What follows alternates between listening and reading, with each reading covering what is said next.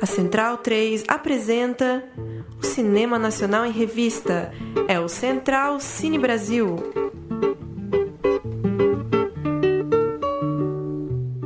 Alô, alô, amigo ouvinte da Rádio Central 3, está começando mais um Central Cine Brasil, a nossa edição de número 165 do programa semanal sobre cinema brasileiro aqui na Grande Central 3. Eu sou o Lucas Borges, comigo Paulo Silva Júnior. Dari Lucas, bem-vindo de volta. A gente em tempos de maratona de mostra, né?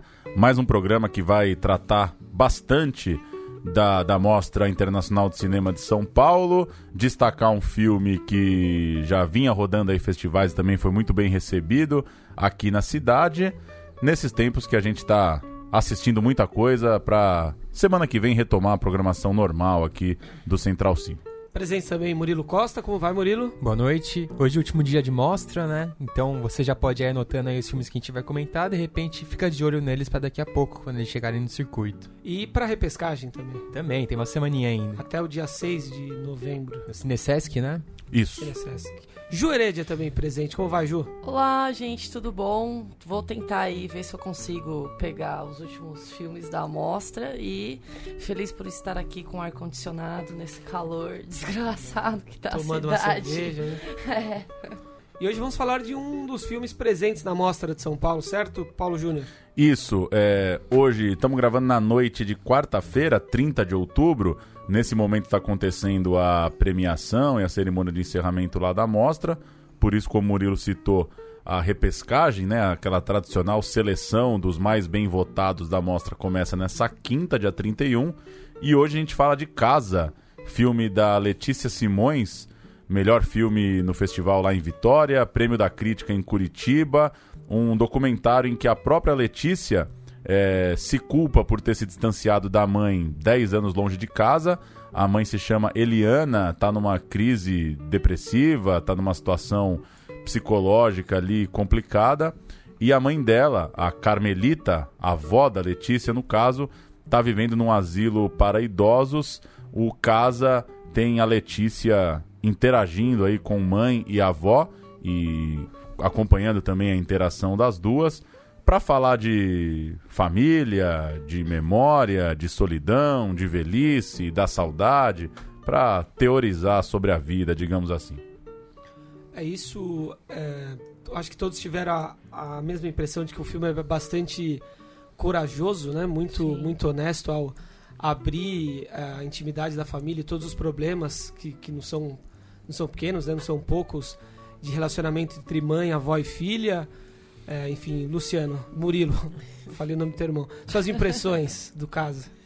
Então, o filme ele tá inserido aí numa nova tradição aí de documentários que vem crescendo muito, né? Os filmes bem intimistas, realmente pessoais, que abordam a família até e casos da própria vida do diretor. Tem vários filmes que estão saindo nessa pegada, não é uma coisa nova, mas que recentemente tem acontecido muito mais, né?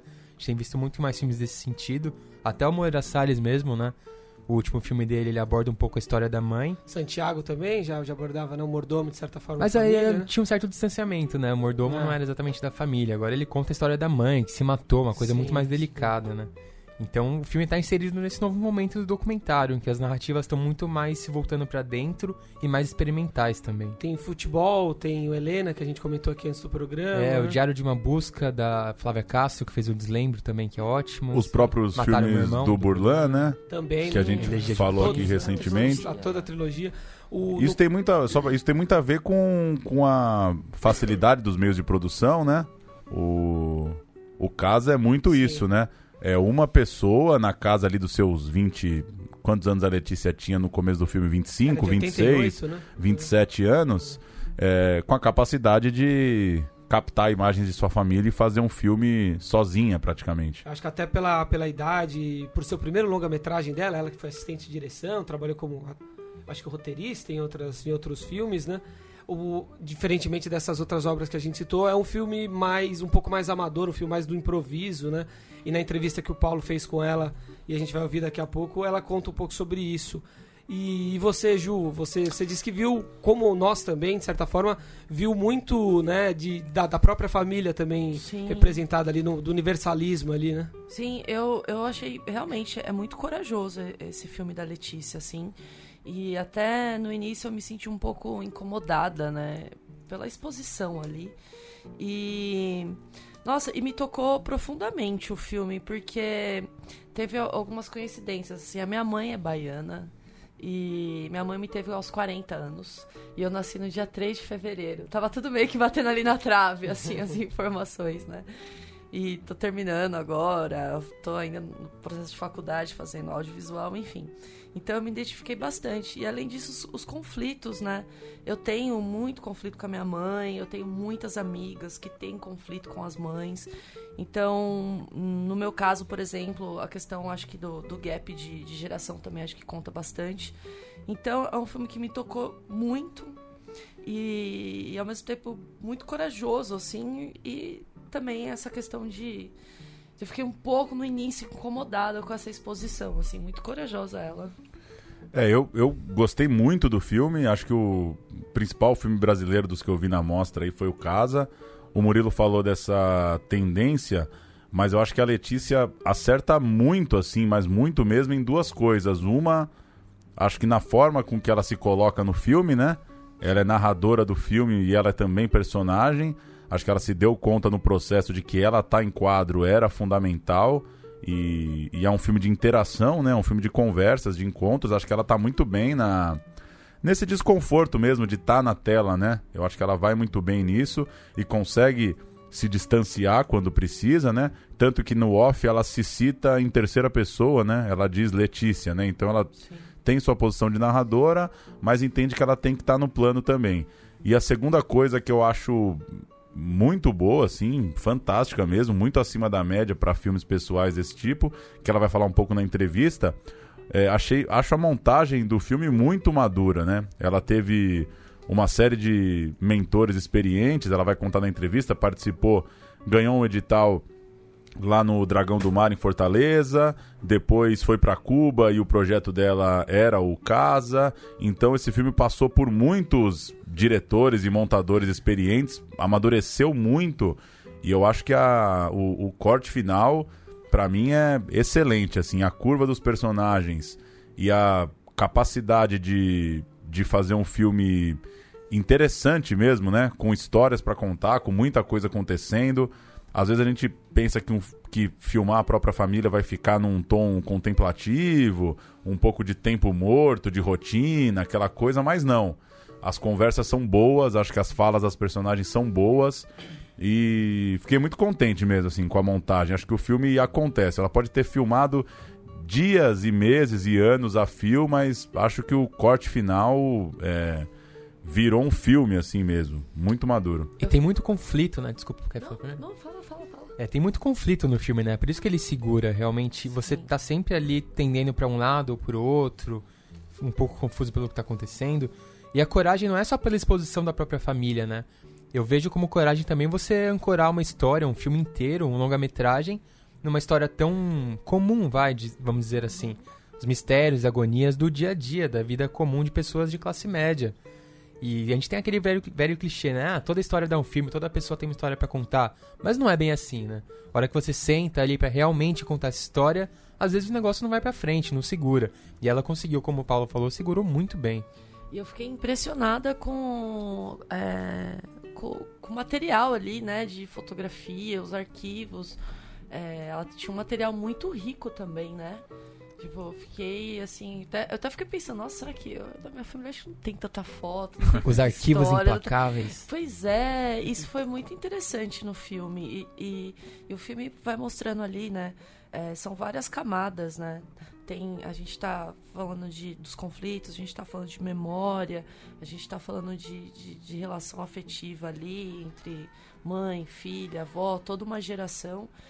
Enfim, é um filme que vale muito a pena, eu gostei bastante. A gente hum. discutia aqui também, antes do programa, o quão, o quão real e natural eram ah, esses conflitos, né? E essas, essas situações que são observadas no filme, porque não deve ser nada fácil, né? Pra ela, que, que é do meio, e, e pra mãe e pra avó, que, que não são pessoas de cinema, são, enfim, não são pessoas da, do meio artístico, é, se abrir com uma câmera voltada para você, né, na, na, tua cara ali. Sim. E aí vem também, acho que foi o Júnior que, que levantou a questão, enfim, o, o, que seria de, de fato real na, naquelas situações e o que não é, e tá um pouco na, acho na graça, né, do, do cinema aí também, né? Dessa coisa de assistir o filme pensando ali nos dispositivos, né? Porque, só para detalhar um pouco mais, o filme é essa relação entre ela, a mãe e a avó em situações cotidianas. E acho que na esmagadora maioria das cenas é ela mesmo operando a câmera, né? Ela, ela posiciona a câmera em algum lugar da casa é, ou do, do ambiente e deixa rolar. E acho que é interessante mesmo para pensar isso que você falou, de, desse jogo de cena, né? O filme. As coisas acontecem mesmo, né? Por mais que são planos longos e tal, eu não acho. Eu acho que não tem coisa é, morta, parada, né? Não estão sempre as três pessoas sentadas é, falando no mesmo tom. Sempre tem alguém ou alterando o tom de voz ou batendo o pé e, e querendo mudar ali a situação. E acho que por isso também que confunde um pouco nessa coisa do jogo de cena. A cena final e o jantar natalino, é, eles podem, elas podem perfeitamente se enquadrar como cenas de ficção, né? Por que não? E, e uma, uma outra coisa que eu queria levantar também, não sei o que, que vocês pensam exatamente. É, eu, eu, concordo com vocês quando vocês falam da coragem, né, de filmar a própria família. Assim, a gente sempre pega essa coisa muito pessoal, né? A gente falou bastante disso aqui com o Burlan também sobre o filme da mãe dele. E eu lembrei até de uma resposta dele, dele falando que em nenhum momento achou que o filme era terapia, né? E é interessante pensar também que, por mais que a gente fique com essa. Se coloque no lugar do realizador e pense, pô, deve ter sido difícil, que coragem, como é que olha pra cara da mãe depois de um filme desse, expondo, né, as brigas, as fraquezas, os podres ali da família. Mas eu acho que, que essa, esses realizadores, eles atingem um sucesso no filme exatamente porque eles não estão nem aí para isso, né? Eles, eu acho que a Letícia chegava para aquele Natal por causa do filme, assim. O filme. É uma matéria-prima valiosa para poder fazer o... um, um, bom filme. É, o filme é protagonista ali da história. Você já não tá mais pensando se você mandou sua mãe a merda ou não. O que importa é o filme. E acho que isso é uma das, dos grandes baratos do documentário aí, das grandes magias da coisa, né? O quanto que uma. Quanto que a presença da câmera altera a sua relação com aquilo tudo, né? Mas é. vai fazer uma viagem com a sua família agora vai fazer uma viagem para fazer um filme sobre sua família. É, é, muda seu comportamento. Muda né? tudo, né? relação, né? Muda o, o, plano das coisas. Eu acho que é um filmaço para pensar tudo isso, assim, um filme que dá para ficar debatendo horas aí. Dispositivo de documentário, posição do realizador, relação ética com, com as pessoas que estão no filme, tem muita coisa mesmo.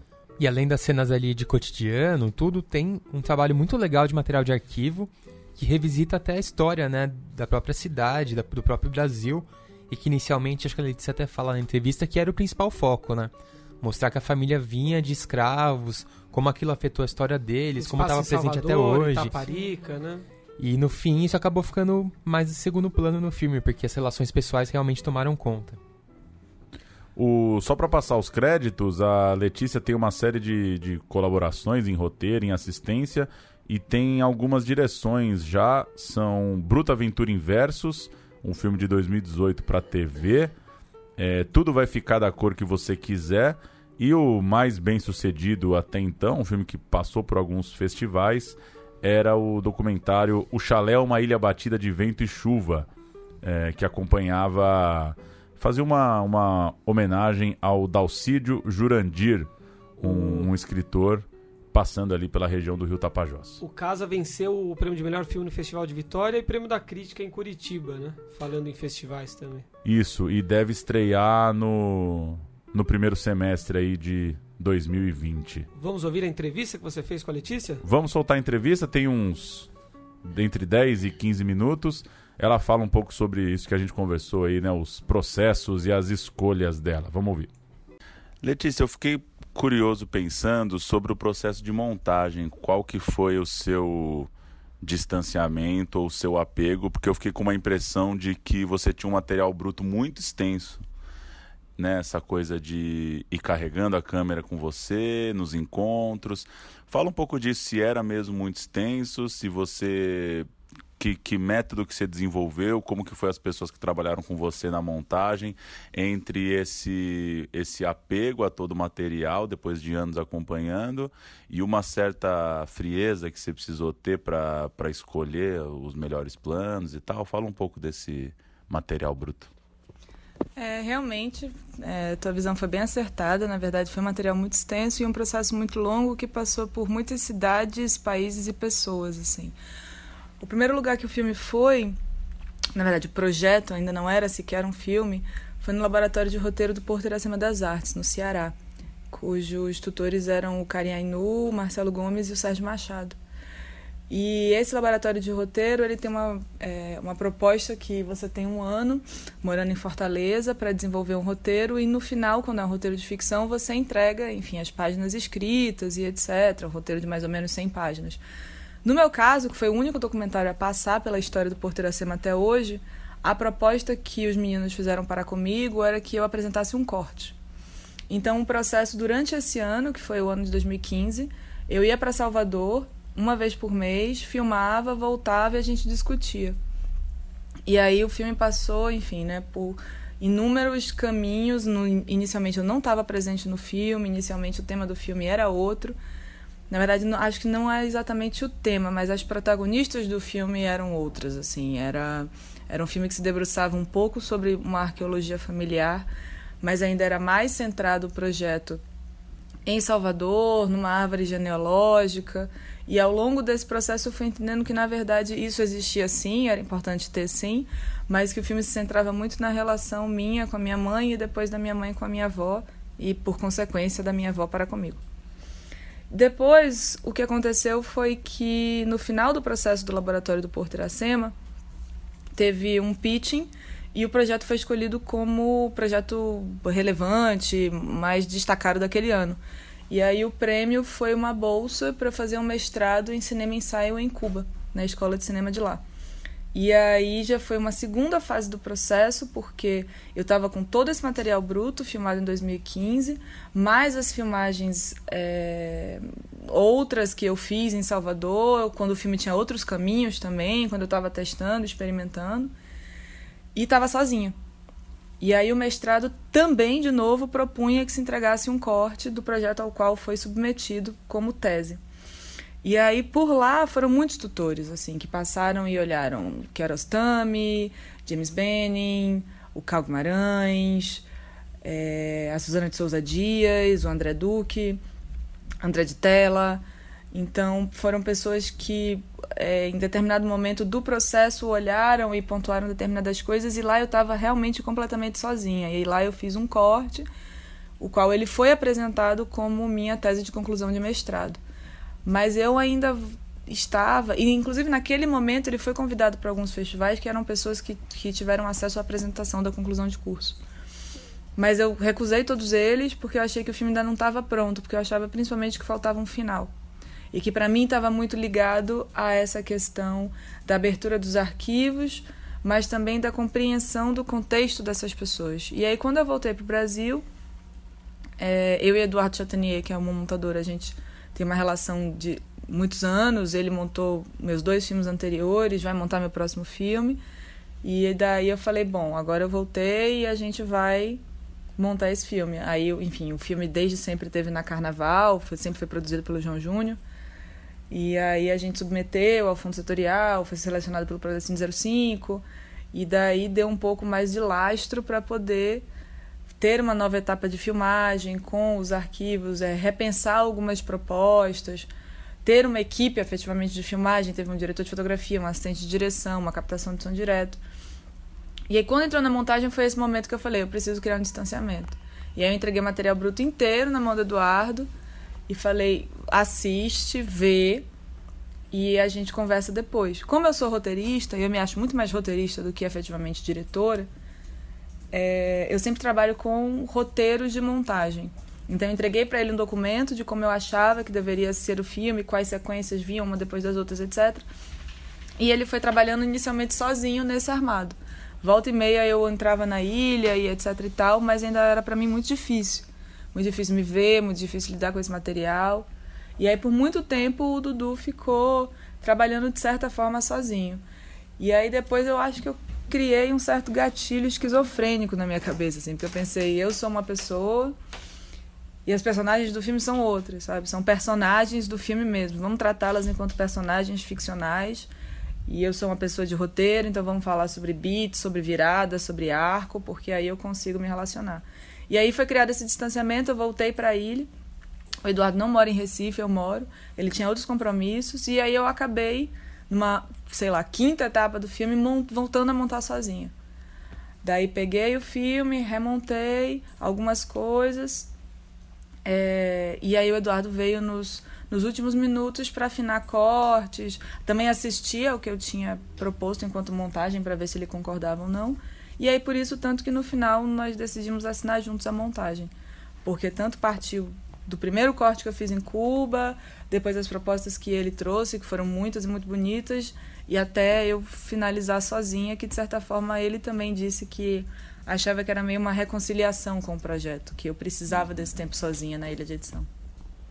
E dentro desses ambientes de laboratório, de pitching, com certeza vocês debateram muito todos os dispositivos do documentário, se vai ter off, se não vai, como é que você vai aparecer, se enquadra você mexendo na câmera ou não, enfim.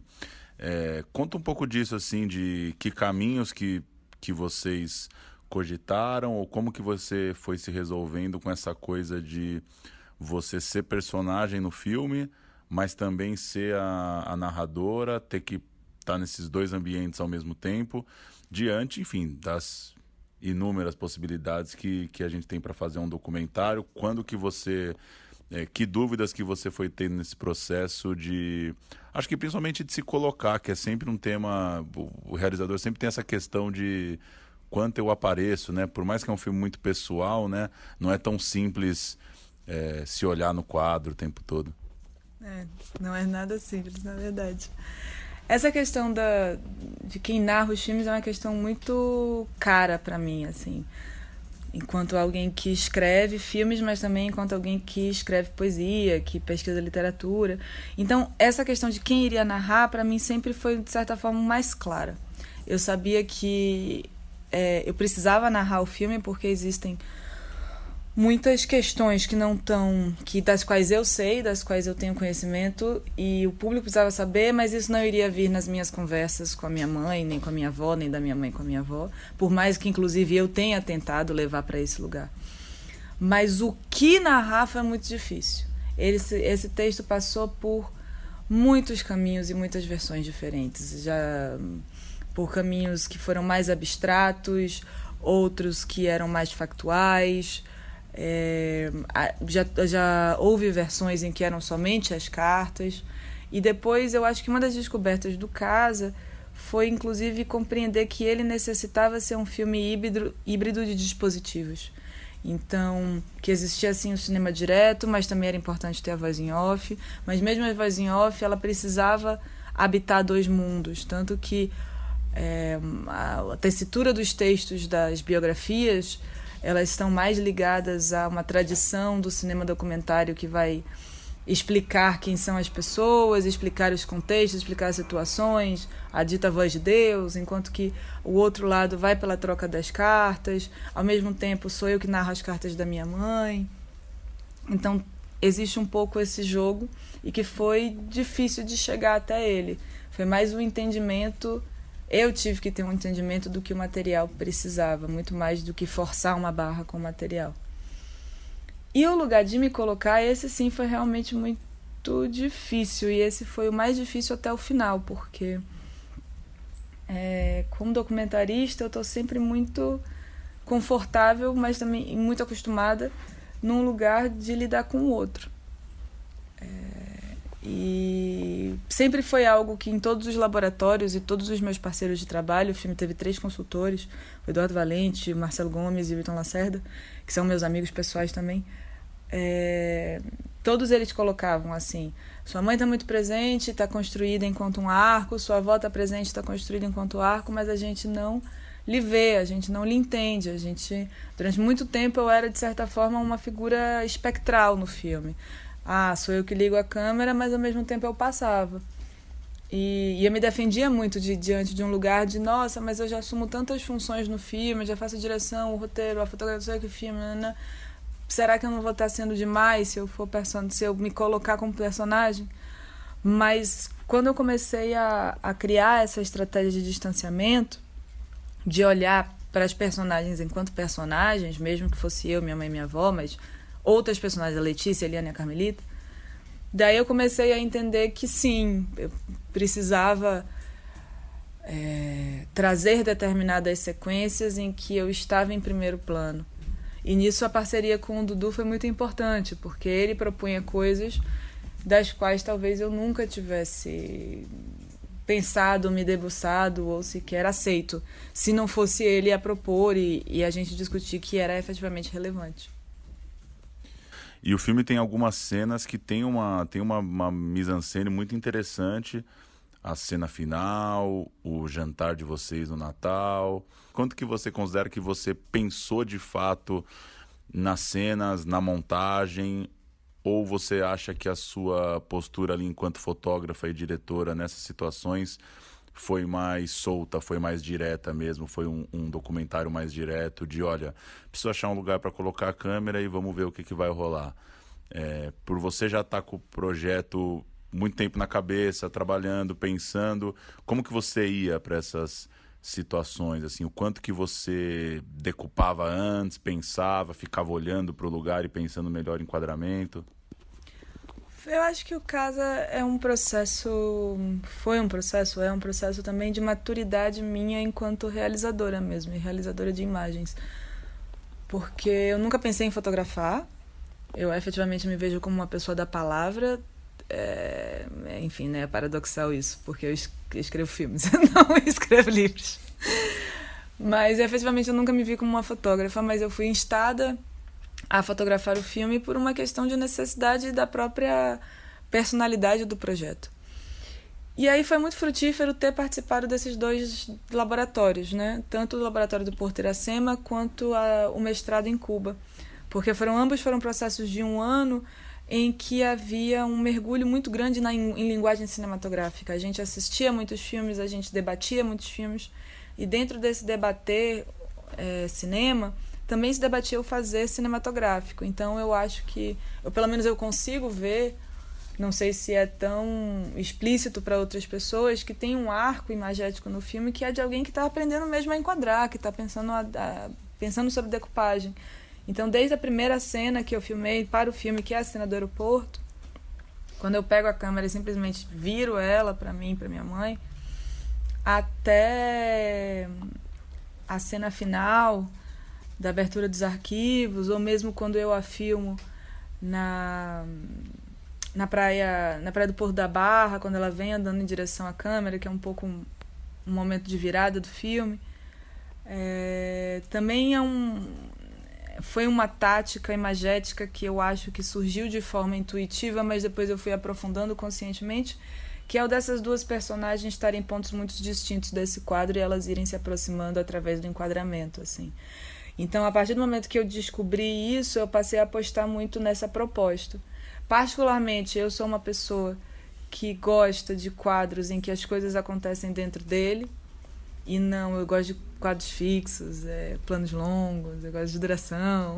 então, eu também fui entendendo isso, o que era o que é que eu gosto enquanto uma pessoa que assiste filmes e que eu posso reverter isso em uma pessoa que faz filmes.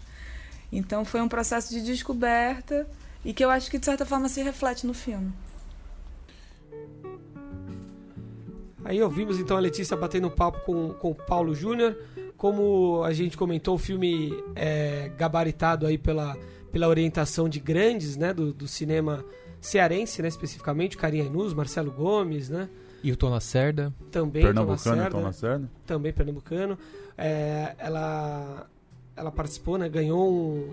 Fez primeiro um do festival festi é, Iracema, né? Esqueci Isso, no, em Fortaleza, né? É, Fortaleza. E e é interessante isso, a gente fala tanto dos filmes demorarem, né? Ela passou por duas, três, quatro mentorias aí que Sim. também é um é um fôlego aí de se respeitar, né? De ter de ter saco mesmo, né? Pra trabalhar no mesmo projeto por 5, 6 anos e, e esse refinamento aí acho que tá claro no filme, né? E já é cansativo quando você tá trabalhando com material novo, inédito. Imagina debruçado sobre a própria família, lembranças, memórias. Deve Tem ser muito força, puxado né? mesmo. Muita né? perseverança. É, né? você levar por esse tempo todo o projeto, ter a paciência de aparar nas arestas ali, não é fácil não.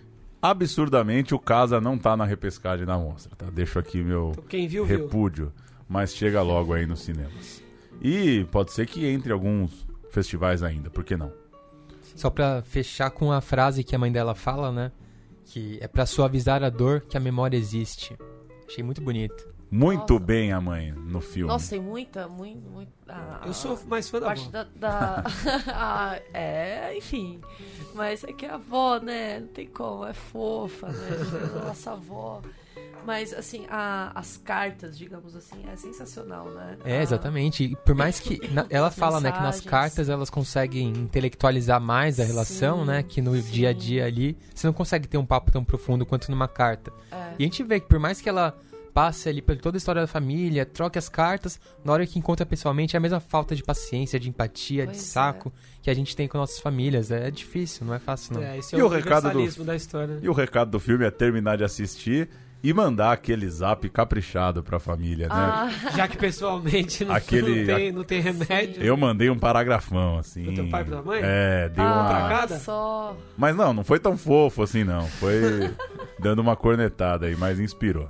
Eu fiz isso depois do, do Greta. O Greta, questão de velhice, solidão, É. identifiquei um pouco com meus pais ali, terminei o filme, mandei uma mensagem, dei uma ligada, porque bateu. quando estão vivos ainda. É, o casa, o casa lembrou muito a casa, né? Moram minha irmã, minha mãe e minha avó no mesmo apartamento e tá- o filme tá ali. Estão jogando na cara as mesmas coisas há 10 anos, exatamente igual, muda um pouco os termos, né? As, as gírias mudam, né? De geração pra geração, a forma de se xingar muda de geração pra geração, mas a treta cotidiana da família mal resolvida tá ali. E o que mais só você viu nessa Mostra Internacional de Cinema de São Paulo, Paulo Silva Júnior? Que isso, hein? A gente registrou alguns filmes na semana passada. Nessa semana deu tempo de ver o Breve Miragem do Sol, do Eric Rocha, filme com os ótimos Fabrício Boliveira e a Bárbara Collin. Gosto muito dos filmes do Eric Rocha, uma sessão cheia lá na, na- no Cinearte, mas não entrei muito no, no Breve Miragem do Sol, confesso. Conta a história de um, de um cara vivido pelo Fabrício que tá divorciado, tá desempregado e começa a trabalhar como taxista no Rio de Janeiro para principalmente para pagar a pensão do filho, mas também para se ajeitar na vida. E, e o filme se passa ali pela noite, carioca, então tem uma fotografia interessante, tem a coisa das luzes dos carros e das avenidas, e ele interagindo com os passageiros. Uma dessas passageiras é a personagem, a Karina, a personagem da Bárbara Collin, que eles começam a se relacionar. Enfim, uma premissa interessante aí para um filme urbano e bem contemporâneo que dá para tratar de de pai ausente, de divórcio, de subemprego, uma série de coisas, mas eu não entrei muito não, achei que é um pouco um pouco contemplativo demais O Eric pro meu tinha, gosto. tinha causado tanto impacto com o cinema novo, né? Com uma montagem bastante é, interessante, né? Ousada. O Jardim é um belíssimo filme também, sobre o Jardim Macalé, né? É, nos É. documentários ele tá Campo de intocável jogo. É, Pois é, mas acho que é um filme que vai rodar bastante aí, né? Até porque o Fabrício tem uma boa aceitação e a Bárbara é a nova estrela aí também do cinema brasileiro. É, o Aquamovie, do Lírio Ferreira. Lírio pensou numa trilogia, né? O, o já clássico Árido Movie, depois Aquamovie, vem aí o Air Movie. Air Movie. E, pô, é, é muito legal, né, ver esses caras. Eu, fiquei- eu gostei mais da apresentação do Lírio do que do filme, pra ser sincero, porque ele tava emocionado, eu, eu, eu, concor- eu aceitei ali que ele tava emocionado. E subiu lá e disse: Amo todos vocês, é um prazer estar com o filme aqui, nessa sala, tô muito feliz. O cinema tem que continuar, aquela coisa toda. É, mais um roteiro dele com o Paulo Caldas, tem também o Marcelo Gomes, o Lírio, que com o Paulo fez o baile perfumado, né? Uma história, uma premissa legal também. A Alessandra Negrini é casada. Casada não, tá num. tá num, é, é casada ainda, mas tá já num casamento um pouco distante com o marido. E esse marido morre. E ela que tá trabalhando muito fora de casa, fora de São Paulo no caso, ela vem ficar com o filho. E o filho entra numa pira de ir para a cidade do pai, é, no, no, Nordeste, jogar as cinzas do pai e acaba virando meio que um road movie ali da Alessandra Negrini com o Antônio Haddad, que é um garotinho que fez fez um filme do Santos. Se vocês olharem pra cara dele, vocês vão saber quem que é. O garotinho, mas já tá crescendo, Santos né? Santos Futebol Clube? É, do um menininho curioso, assim, bom, mas que é engraçado ver o criança crescendo, né? Sim. Ele já tava gigante lá na sessão. Mas enfim, um road movie aí, brasileiríssimo, uma história bem brasileira ali, de coronelismo. A personagem da Alessandra Negrini é uma defensora dos direitos indígenas, coisa e tal. Então, interessante, mais um filme aí do Lírio. E o terceiro é o Dois Papas, filme que está encerrando a mostra nessa noite, direção do Fernando Meirelles, mais uma fotografia do César Charlone. Adorei o filme, é, entretenimento puro, filme já dedicado à Netflix, né? Estreia agora no mês de dezembro. É, Anthony Hopkins e o Jonathan Price vivem os dois papas, né? Um é o atual papa, o argentino, o Bergoglio, e o outro, o Anthony Hopkins vive o Bento... Bergoglio não, Francisco, né?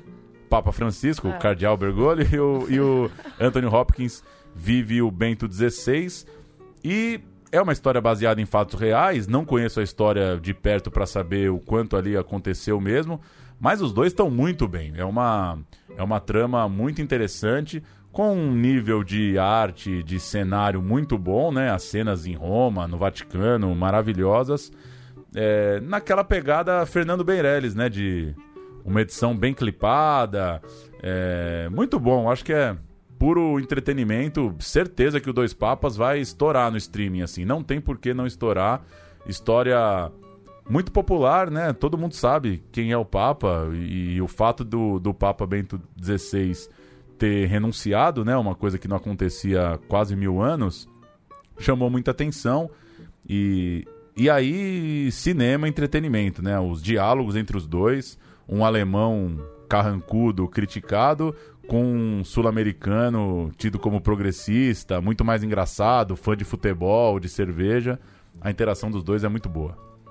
Bacana. Eu tava vendo uma palestra do Meirelles esses dias que ele comenta sobre esse filme e ele fala que ele trocava e-mails quase diários com o Anthony Hopkins sobre a atuação, tudo. E o Anthony Hopkins questionava cada vírgula do roteiro, cada palavra e escrevia, tipo, uma página sobre uma vírgula. Ah, acho que essa vírgula tá sobrando por conta disso, porque Schopenhauer, não sei o quê.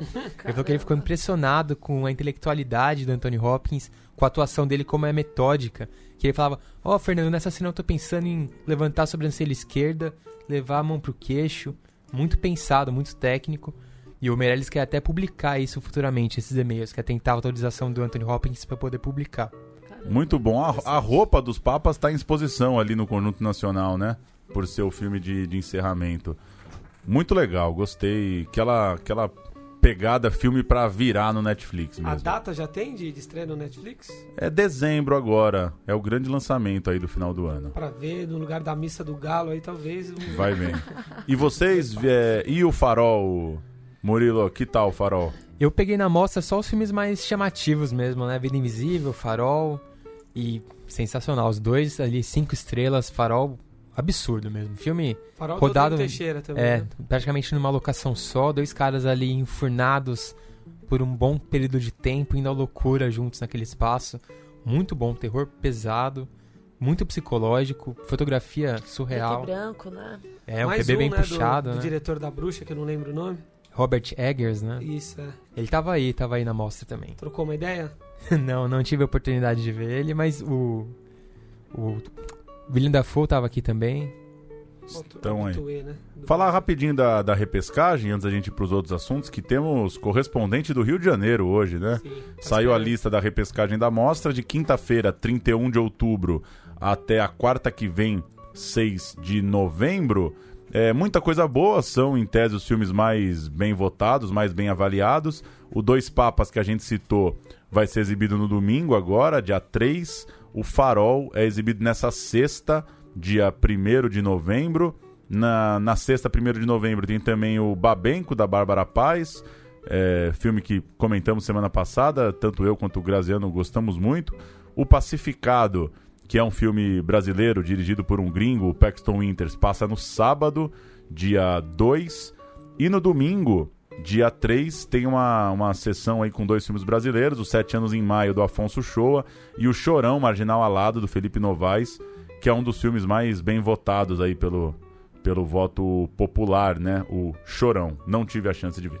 Ah, o Cap, eu falei só rapidamente do Vida Invisível, não citei minha opinião. Acho que absurdo, maravilhoso, filme muito bom. Eu aposto aí uma cervejinha com os ouvintes da Central Cine que vai estar tá no Oscar. Se me ver na rua, pode cobrar se o filme não for pro Oscar. Daqui a pouco a gente vai falar sobre prêmio a campanha, internacional pro Vida Invisível. A campanha ah, vai, a longe. vai fazer programa, né? Sobre... Teremos o programa Teremos do Vida um Invisível. programa, né? Esperar ter, todo né? mundo assistir. Entrevistas com a Carol Duarte, com o Karim Ainus, estão prontas. E enquanto rola a mostra, rolou, né, a Mostra Internacional de Cinema aqui em São Paulo, aconteceu lá no Rio de Janeiro o 12º encontro de cinema negro Zózimo Bulbul. Perdão. Segue na realidade até domingo, até o dia 3. E o nosso correspondente carioca, o produtor estudante de cinema Diogo Leal, contou um pouquinho pra gente sobre o que aconteceu por lá, pré-estreia do meu amigo Fela, do Joelzito Araújo, entre outros acontecimentos, presença da Angela Davis. O Diogo Leal vai contar pra gente como foi. Vamos ouvir. Olá, ouvintes e companheiros do Central Cine Brasil. Estivemos presentes na abertura do 12º Encontro de Cinema Negro Zózimo Bubu, que segue até 3 de novembro no Rio de Janeiro.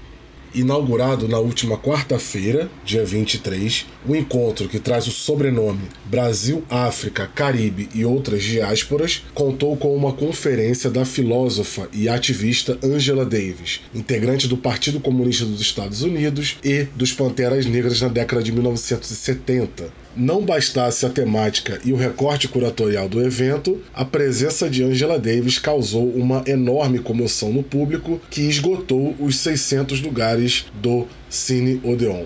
A conferência contou ainda com um telão na rua, superlotando a tradicional Praça da Cinelândia, e o que se viu foi a plena transformação do Festival de Cinema em um ato político em si, com diversos cantos e manifestações do público presente, movimentos sociais de diversas vertentes progressistas, partidos políticos, bandeiras e cartazes.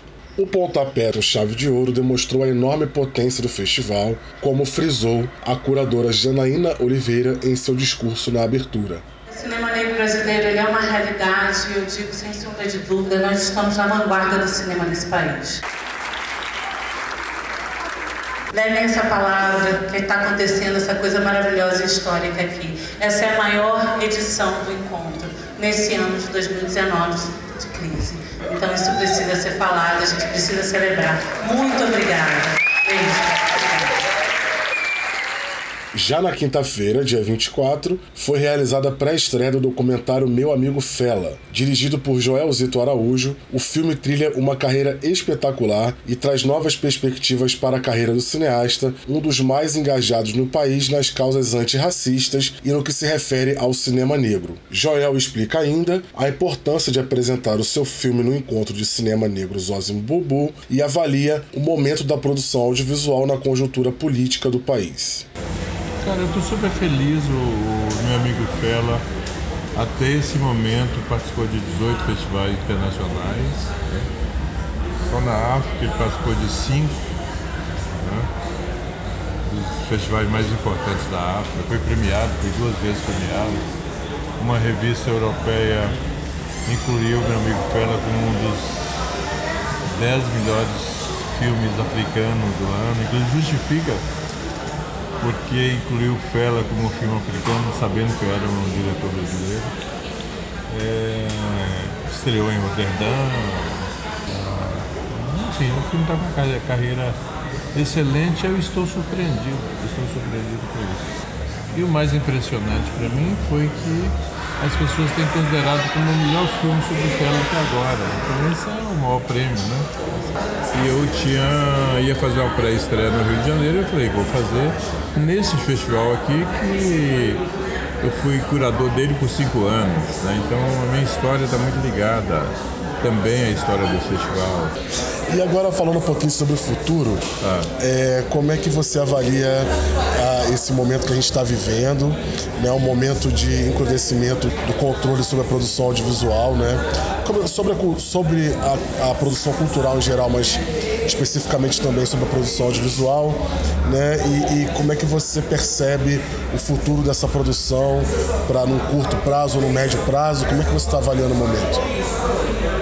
Olha, a curto prazo eu percebo com muito pessimismo, com muita tristeza. A médio prazo a gente não sabe quais são os caminhos políticos que o Brasil vai adquirir a médio prazo. Eu acho que a gente vai sair desse período de Idade Média. Né? A gente voltou para a Idade Média, eu acho que a gente vai voltar à modernidade em alguns anos. Não sei quantos anos, mas espero que não demore muito. Esse é, portanto, o nosso boletim que vem do Rio de Janeiro. Vale lembrar que o 12º Encontro de Cinema Negro Zózimo Bubu, Brasil, África, Caribe e outras diásporas segue até 3 de novembro. Outras informações podem ser obtidas no site www.afrocariocadcinema.com. E como dissemos, mais de A Vida Invisível, filme de Karim Enus, que está brigando por uma vaga é, no Oscar de melhor filme estrangeiro. O filme recebeu nesse sábado o prêmio Espiga de Prata, o segundo mais importante da Semana Internacional de Cinema, a SEMI em si, realizado na cidade de Valladolid, na Espanha. O longa vai representar o Brasil, né? Nessa disputa que vai anunciar os 10 primeiros selecionados do Oscar em 16 de dezembro. A estreia aqui no Brasil acontece em 21 de novembro. É, a gente tá falando de festivais, né? O, o, o Encontro de Cinema Negro acontece até domingo, dia 3, como você falou. Agradecer de novo o Diogo aí. Sempre que quiser contar o que tá rolando no cinema aí do Rio, nos envie um abração pro Diogo Leal. Muito bom nosso correspondente. Muito bom, né? O, o- só, só um destaque rápido, a gente viu, né, o meu amigo Fela aqui em São Paulo, no último Inédit. Sim. E muito legal o Joelzito falar, né, que tá sendo considerado o melhor filme sobre Fela Kuti, né? Isso não é pouca coisa, né? O Não. filme rodando festivais na África. Escolhido como um dos melhores filmes africanos do ano, ainda um Também. filme africano. né? Então, pô, muito legal mesmo ver o, ver o Joel Zito estourando com o filme do Fela É Kuti. um filmaço. Filmaço e estreia muito em breve. Estreia agora no mês de novembro. A gente fala mais dele em breve. E falando em festivais, tá começando o Panorama Coisa de Cinema lá em Salvador hoje, no dia 30. Dia 6 de novembro começa o Janela de Cinema no Recife. Dia 13 de novembro começa o Mix Brasil aqui em São Paulo. Dia 22 de novembro começa o Festival de Brasília. Dia 9 de dezembro começa o Festival do Rio. Ou seja, nos próximos 30, 40 dias tem ainda um importante leque de festivais e mostras aí pelo Brasil e a gente segue acompanhando. O ano ainda não acabou. E tem estreia de filme ainda pra rolar nessa semana. Maria do Caritó, do João Paulo Jabur. Uma comédia transposta do teatro para o cinema, protagonizada pela Lília Cabral. A Cidade dos Piratas, animação do Otto Guerra, baseada nos cartoons do da Laerte, né, que está presente no filme, inclusive, junto com Matheus Natchergali. Intruso, suspense do Paulo Fontinelli com Heriberto Leão, Juliana Gnusti e Danto Melo. E Rogéria, Senhor Asfalto Barroso Pinto, um doc sobre a Rogéria, né, que faleceu recentemente, né, dirigido por Pedro Gui. O, a premiação da mostra está acontecendo nessa noite, não vai dar tempo da gente falar os vencedores e os destaques, mas fica para a semana que vem a gente pode fazer um último balanço aí da, do importante festival aqui em São Paulo. Ju, Murilo? Eu queria destacar que eu vi essa semana na TV, a gente também pode falar de TV, né? E ainda mais que é uma TV feita como cinema, né? Irmãos Freitas tá passando no canal Space, também tá indo na sequência pro Amazon. É sensacional. O primeiro episódio é muito bom, cinemão mesmo. Fotografia incrível, locações absurdas. Muito Brasil na tela, aqueles lugares que você nunca viu filmados. Favelona de Salvador, Barraco. E os atores muito bem, muito bem dirigido. Pesado, assim. E os, os elen o elenco é bom. E os diretores, né? Pô, ali Muritiba, Marce- o Sérgio Machado? é, Sérgio Machado, o Walter Salles faz supervisão artística. É um negócio de primeiro nível mesmo. Ah, eu não tenho nenhum destaque. Mano, eu tô trabalhando pra caramba essa Sua semana. presença já é um destaque. Mas enfim, enfim, eu vou ver se eu consigo ver os filmes ainda, no, o, que, o, que, o que resta da, da mostra aí. Boa. Gostei do Irmãos Freitas também. Passou o segundo episódio, né, nesse domingo. É Amazon e E o Space. Space, canal Space. Amazon Prime que dá pra. tá dando pra, pra alugar, pra, pra fazer um teste, período de teste de graça, eu acho, né? Tem, tem sim, tem periodicidade de graça, dá pra aproveitar e assistir. Volto a recomendar o Segunda Chamada da Globo, muito bom, cada episódio melhor, filme, série muito boa, retratando ali a difícil situação da educação pública. E é, assistiram já no, a novidade Netflix, o, Irmandade? o Irmandade? Não comecei Cara, ainda, não, vale? É. vi. O primeiro episódio, interessante. Não tá aos pés do. do, do Condzilla.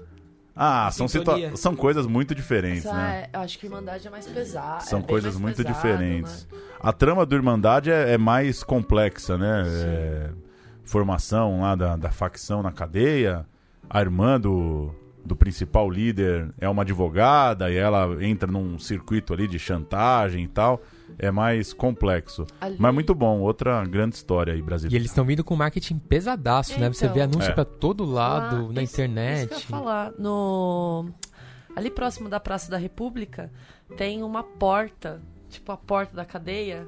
E aí tem um visorzinho. E aí tem cenas da, da, da série. E o ator olha pra você, né? no- Fala, o que, que você tá olhando aqui, assim?